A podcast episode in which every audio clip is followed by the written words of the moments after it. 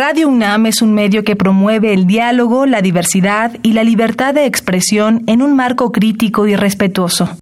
Los comentarios expresados a lo largo de su programación reflejan la opinión de quien los emite, mas no de la radiodifusora.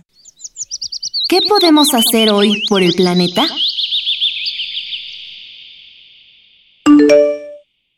Si la batería de tu celular ya no sirve y compras otra, no la deseches en la basura. Busca centros de reciclaje de estos artículos, ya que, además de producir sustancias venenosas, pueden sobrecalentarse y explotar, produciendo graves daños si no se manejan de forma adecuada. Habitare Hola ecófilos, qué gusto que nos acompañen en esta Vitare Agenda Ambiental Inaplazable. Sean bienvenidos a la segunda parte del tema de microplásticos. Yo soy Mariana Vega y estoy acompañando como cada semana a la doctora Clementina Equiwa. Hola Mariana, bueno, pues nosotros nos quedamos picadísimos. Yo no sé si nuestro público, pero yo por lo menos sí. Sí, desde luego, nosotras siempre con estos programas tan interesantes y sobre todo con invitadas de lujo como la, doctora que nos acompaña el día de hoy, tenemos que hacer obligadamente esta segunda parte. Y para ello, ¿quién nos acompaña de nueva cuenta, Clemente? Bueno, pues les recuerdo a nuestros radioescuchas que tenemos a Vivian Solís Valls, que es bióloga de la Facultad de Ciencias y hoy es investigadora del Instituto de Ciencias del Mar y Limnología de la UNAM. Bienvenida. Bienvenida de nuevo, doctora. Muchísimas gracias. Muchas gracias por la invitación. Aquí estoy de nuevo. El Instituto de Ecología de la UNAM y Radio UNAM presentan. Toma segundos destruir lo que ha crecido en años. Toma horas devastar lo que se ha formado en siglos. Tomar acciones para rescatar nuestro ambiente solo requiere un cambio de conciencia. Habitare. Agenda Ambiental Inaplazable ciencia, acciones y reacciones para rescatar nuestro planeta. Nuestra casa. Clemen, ya en la primera parte platicamos y conocimos sobre qué son estos microplásticos, en dónde están presentes y sobre todo con la maravillosa investigación o serie de investigaciones que ha hecho la doctora Vivian Solís acerca de dónde se encuentran en el mar. Y nos comentaba que hay algunas discrepancias, a lo mejor pensaríamos que están en todos lados, pero resulta que no es tanto así. Bueno, en realidad sí, están tanto en los sedimentos, es decir, en la arena, en el fondo del mar, o sea, arena o lodo, están también en el agua, aunque hay menos, estas son nada más las que flotan porque tienen la misma densidad que el agua de mar. Si tienen menos densidad flotan, pero en la superficie. Las que tienen una densidad similar se van acomodando en los diversos niveles de profundidad según su densidad y luego están dentro de los organismos, que dentro de los organismos, según el tamaño, porque llegan a ser verdaderamente diminutas, hasta que se llaman nanoplásticos, eh, las pueden ingerir diversos animales del plancton, bueno, animales que se llaman zooplancton, o bien ir subiendo dentro de las eh, redes tróficas hacia animales más grandes, hasta peces, ya sea porque los peces se comen un animal que ya tiene microplásticos o porque directamente ingieren los microplásticos por alguna cuestión de que estén pegados a otras cosas, porque los microplásticos también pueden eh, tener en su superficie pegadas tanto bacterias como otros elementos químicos, lo cual aumenta su peligrosidad en el momento que lo ingieren ya sea organismos o nosotros los humanos a continuación. Entonces, pues sí abre una amplísima gama de temas de investigación el hecho que sepamos que no solo están en todos lados, a todas las profundidades, inclusive hasta dentro del sedimento, varios centímetros abajo de, de la superficie, y también con elementos agregados por vía de cómo se fueron descomponiendo a partir de los plásticos grandes. Una cosa son los plásticos grandes, como las bolsas que las ah, se ahogan las tortugas tomándolas por medusas y se ahogan, y otros son los microplásticos que se van acumulando, van a dar al músculo de los peces o de otros organismos, y así es como las ingerimos nosotros, o bien inadvertidamente las llegamos a ingerir. Claro, son realmente imperceptibles. Ahorita que estás diciendo, ¿no? Que hay algunas que están, por ejemplo, flotando en el agua de mar, eh, quiero que piensen nuestros radioescuchas, eh, para obtener agua del mar se tiene que, se, se van desecando eh, el la sal, digamos, se va haciendo un proceso de evaporación para separar la sal de eh, el agua y entonces ahí también se van acumulando microplásticos y de alguna manera ese proceso eh, en el que se acaba por sedimentar la sal y llega a nuestras mesas, bueno, podemos estar ingiriendo parte de las no sé cuántas eh, tarjetas de plástico en nuestra propia sal, ¿no? Así es, pero justamente no se sabe bien cómo es que llegan a nuestro cuerpo y se piensa que verdaderamente por todos lados, ¿no? Excepto por el aire, yo creo que por todos los demás lados nos llegan. Claro. Claro. Y esperemos que pronto no sea por el aire, porque imaginándonos ahora esto que no está tan presente en nuestra vida diaria, pensaba incluso, doctora, y no sé si sea posible, que lleguen entonces a otros lugares por medio de la lluvia. Sí, desde luego. Es decir, de toda la basura que se genera, digamos, 80% eh, es de origen terrestre, que va a dar al mar, y 20% es netamente marítimo. Netamente marítimo, de una vez les digo, es las redes de los pescadores, las porquerías que los mismos eh, pescadores tiran al mar, como sus platos de poliuretano o de otras materias plásticas, y el 80% va a dar al mar de varias maneras. Una, porque finalmente su destino es los ríos y de ahí van a dar al mar o porque los dejan en la playa las personas que son irresponsables. De cualquier manera, en todos los casos, es un vertimiento irresponsable al mar, porque si lo estuvieran virtiendo correctamente, no llegarían, sino que se quedarían en los lugares de acopio. Claro. Claro, esa es, esa es una primera llamada de atención, ¿no? Para contribuir a que la basura se ponga en su lugar eh, en cualquier momento, ¿no? Y si no hay un bote de basura cercano, bueno, guardarla hasta que lo haya. Así es, y la otra recomendación sería, pues, buscar que cuando uno usa fibras sintéticas, tener mucho cuidado con las lavadoras, ya sea bajarle al uso de las, de las lavadoras o utilizar filtros mucho más eficientes para retener esas microfibras que se van yendo y que también por su tamaño llegan mucho más fácilmente al mar, donde les digo que eh, constituyen, según las tesis que nosotros realizamos, en, los resultados vienen siendo entre 74 y 95%, en una estación creo que fueron 100%, de lo que recolectamos como microplásticos. De por sí, el hecho que no hubiera tanto de las otras categorías de microplásticos indican que esa región de, de la Riviera Maya o el Caribe mexicano no son zonas industrializadas, porque entonces tendríamos de los microplásticos primarios, que son los que se utilizan para, como dije en el otro programa, para hacer pasta de dientes o abrasivos leves para la piel, detergentes, etcétera, pero sí tenemos todos los que indican que hubo gente descuidada por ahí.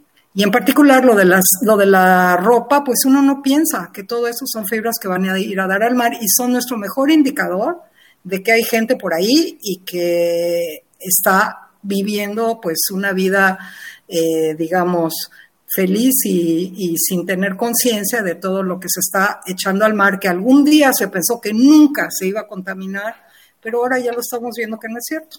Claro, y es, es realmente pues una bola de nieve, ¿no? Simplemente es un material que es fantástico desde su punto de vista, pero así como es bueno y duradero, así es como no se degrada, porque ya que algo hecho de, de materia que es orgánica o natural, como madera, se puede tardar tres o cuatro semanas en descomponerse en el mar y en cambio un plástico puede llegar hasta 500 años a descomponerse totalmente. Y eso es si no tiene elementos agregados que o que está a gran profundidad, donde la presión y la falta de oxígeno hacen que su degradación sea muy lenta. Entonces constituyen a la vez que una pues una gran facilidad en nuestra vida, o sea, nos hacen la vida fácil y placentera, a la vez constituyen un grave peligro precisamente por sus cualidades.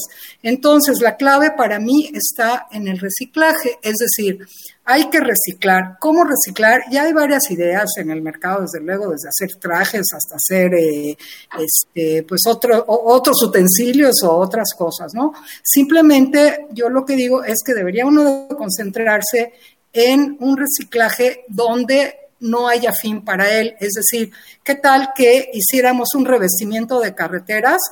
Eh, basado en desechos plásticos, no en hacer más plásticos, sino en desechos plásticos, unos que se, justamente que los trituran de tal modo que eso sea en el polvito como, como, se hace ahorita o con tabiques. Eso es una utilización de reciclaje que no va a ser más que benéfica para todos nosotros porque siempre vamos a querer más carreteras y vamos a tener más casas donde van a habitar más personas.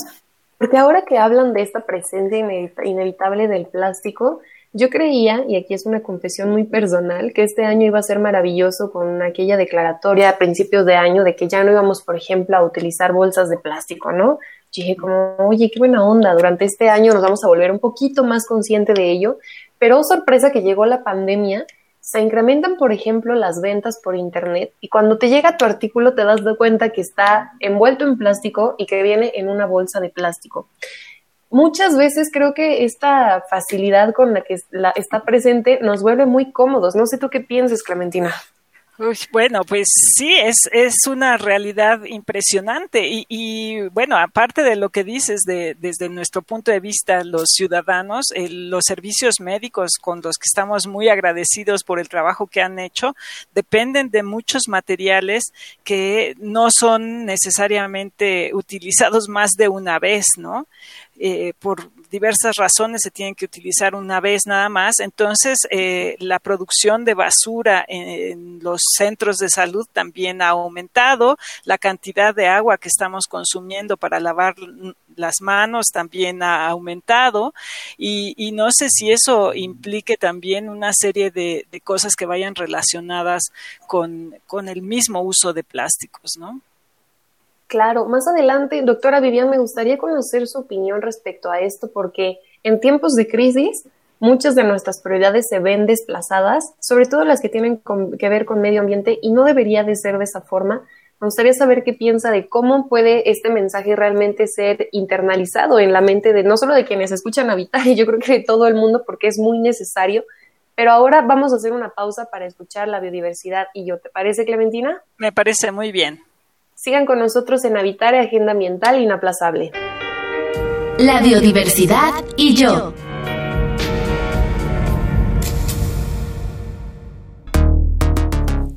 ¿Por fin llegó?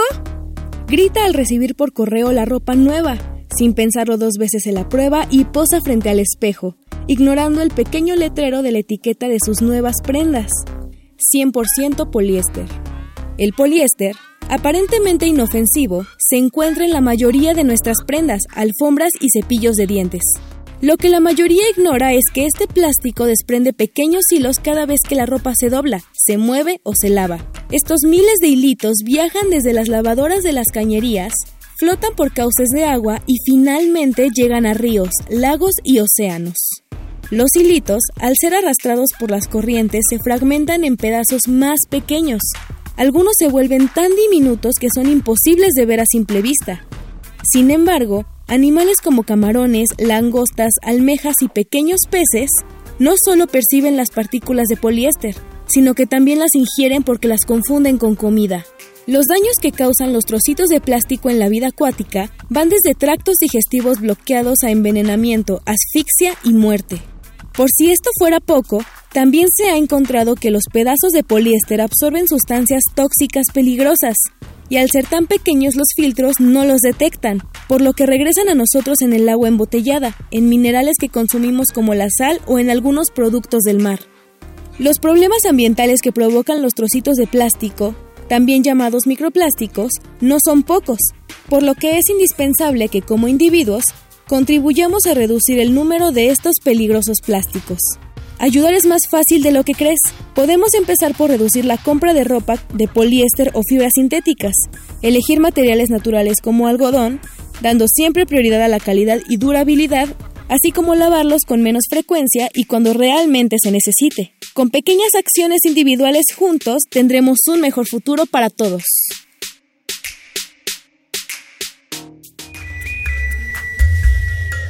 Escuchas Habitare, Agenda Ambiental Inaplazable. Gracias por continuar con nosotros, ecófilos. Este tema es muy interesante y ustedes pueden participar de ello a través de qué redes, Clemena. Por favor, eh, eh, síganos en Facebook, Instituto de Ecología, Coma UNAM, en Twitter, arroba y Ecología UNAM, Instagram, Instituto-Ecología UNAM. Porque ahí nos pueden hacer llegar sus comentarios y sobre todo las redes sociales han tenido un papel protagónico desde que aparecieron para cualquier tema del que queramos hablar. Y justo en este punto, antes de la pausa, mencionábamos cómo la pandemia del COVID-19 ha evidenciado bastantes problemas y aquí les quería compartir, cuando todos estos temas se analizan por parte de ciencias sociales, tenemos una idea muy clara, que esta responsabilidad se reparte, pero no a partes iguales, porque nosotros podemos contribuir con ciertas acciones, pero sobre todo que dependemos de lo que hagan nuestros gobiernos. Doctora Vivian, me gustaría saber su opinión, sobre todo porque ya sabemos que no podemos escapar del uso de plásticos. Sí, yo siento que es un problema que tiene una, una componente política importante, es decir, así como nosotros todos podemos poner nuestro granito de arena y lo, y lo tratamos de hacer, estoy convencida de que por lo menos todos los que han seguido la carrera de biología y todos los actuales jóvenes que pasaron por una educación ambiental mucho mejor de la que nosotros tuvimos. Tiene que ser mucho mejor porque la nuestra fue nula. Exacto. Este, pero ya ahorita eh, yo veo a, gente de primaria que, habla de, de, que hay que cuidar el ambiente y el agua, etcétera. Yo creo que cada uno de nosotros cada vez más está consciente del granito de arena que puede poner y lo pone. Sin embargo, si esto no es seguido por políticas a nivel gubernamental, responsabilidad a nivel gubernamental y desde luego los fondos necesarios para hacerlo, pues no se va a lograr todo lo que necesitamos. Nos vamos a quedar muy cortos porque depende de esas políticas.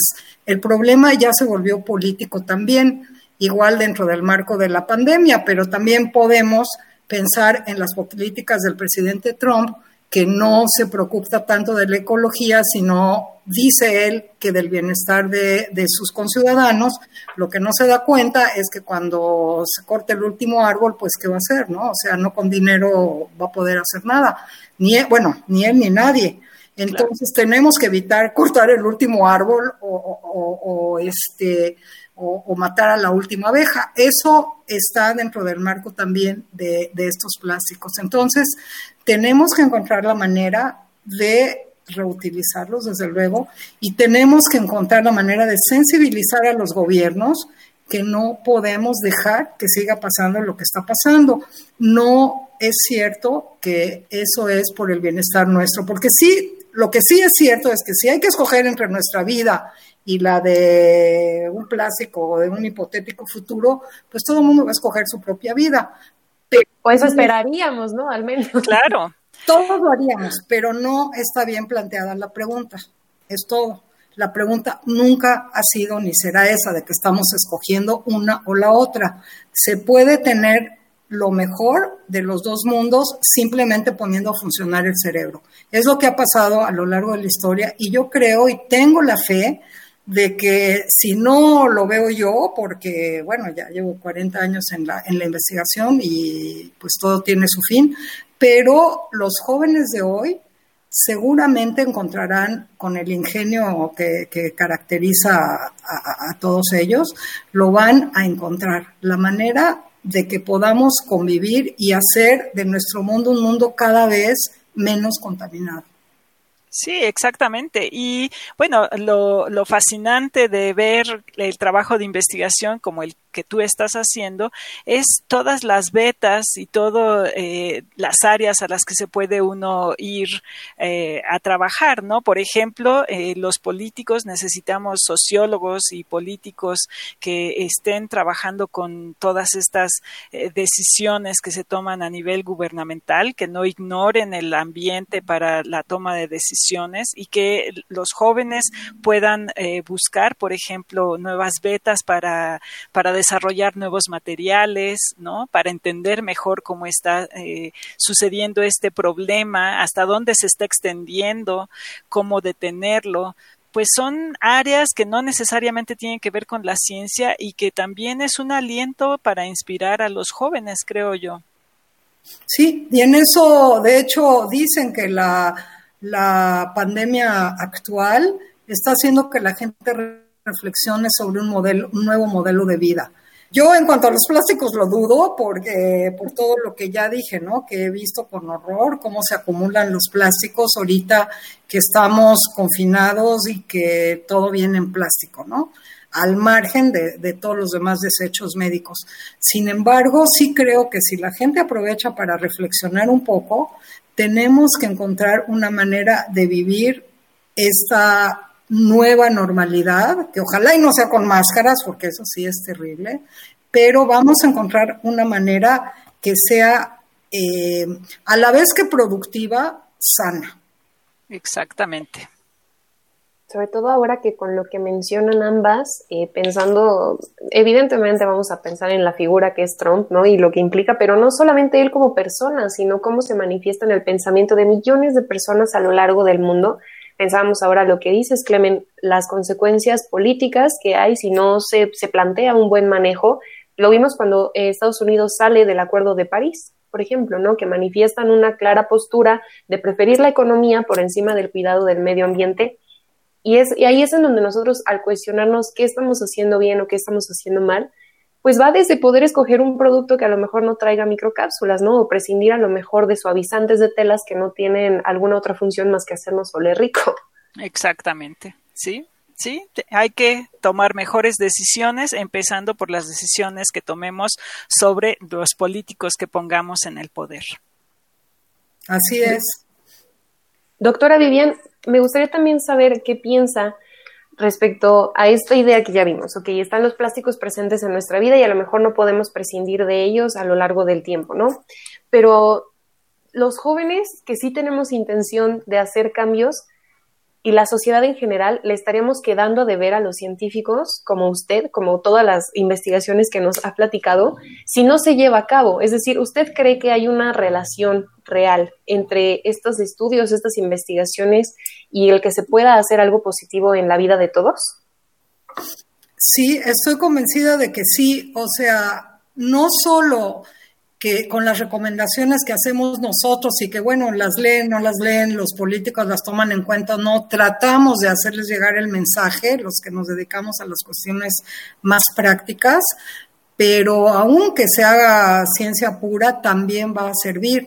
Entonces, yo creo que el saber es el que va a dar la pauta para que sigamos teniendo éxito como especie porque habrá quien diga una cosa, habrá quien diga otra que sea ciencia pura o no, pero habrá después quien venga y pueda juntar las dos y tener un, eh, un resultado que sea benéfico para todos. Es lo que siempre ha pasado y no hay por qué pensar que no va a pasar. De hecho, no es porque no hay por qué no pensar, sino que si no pasa, pues los que nos vamos a acabar somos nosotros.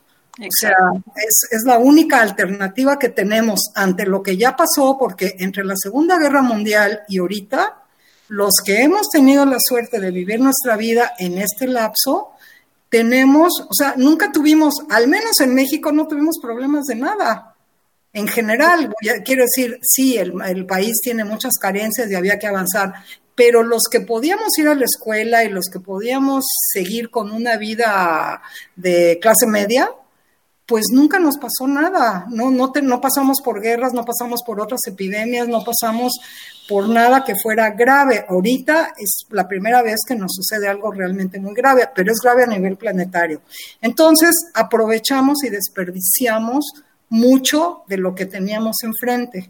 Nosotros y, lo, y, los pues tantos millones de gentes aprovecharon eso como una bonanza que nunca se iba a terminar eh, yo recuerdo el auge petrolero y justamente los plásticos son derivados del petróleo, pero eh, eso ahorita ya no es así y la gente que sigue va a tener, en primeras que pedirnos cuentas porque desperdiciamos mucho y en segundas arreglar todo esto.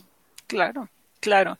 Y bueno, mientras tengamos posibilidad, estamos, hay que trabajar, ¿no? Tenemos que poner nuestra parte para tratar de mejorar este mundo. Desde luego, y ese mensaje creo que es el indicado con el cual nos podemos despedir, Clemen, porque además de ser muy conciso, llega en el momento donde de nueva cuenta se nos acabó el tiempo de este habitario. Pues sí, como siempre, Mariana. Muchas gracias, doctora Vivian Solís, por todo lo que nos comenta, por compartir este conocimiento y comparto completamente su idea de que el saber nos puede garantizar o sesgar de continuar en este planeta y preservarlo como se debe. Muchas gracias por habernos acompañado. Gracias a ustedes por la invitación. Realmente fue muy placentero estar aquí con ustedes. Mil gracias, Vivian. Nosotros lo disfrutamos mucho también.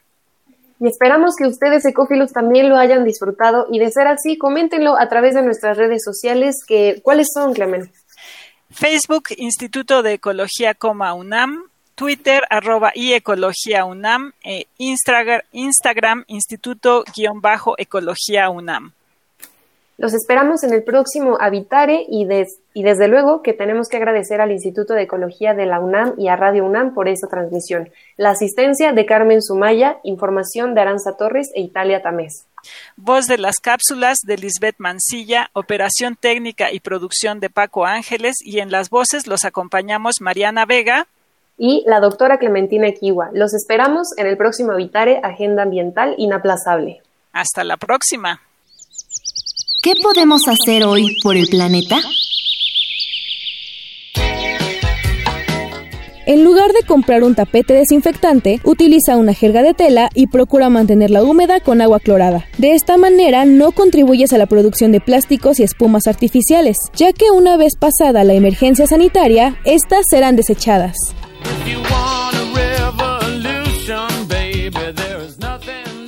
Visita ecología.unam.mx para obtener más información sobre el tema de hoy. Y si quieres escuchar todas nuestras emisiones, entra a radiopodcast.unam.mx. Radio UNAM y el Instituto de Ecología de la UNAM presentaron Habitare, Agenda Ambiental Inaplazable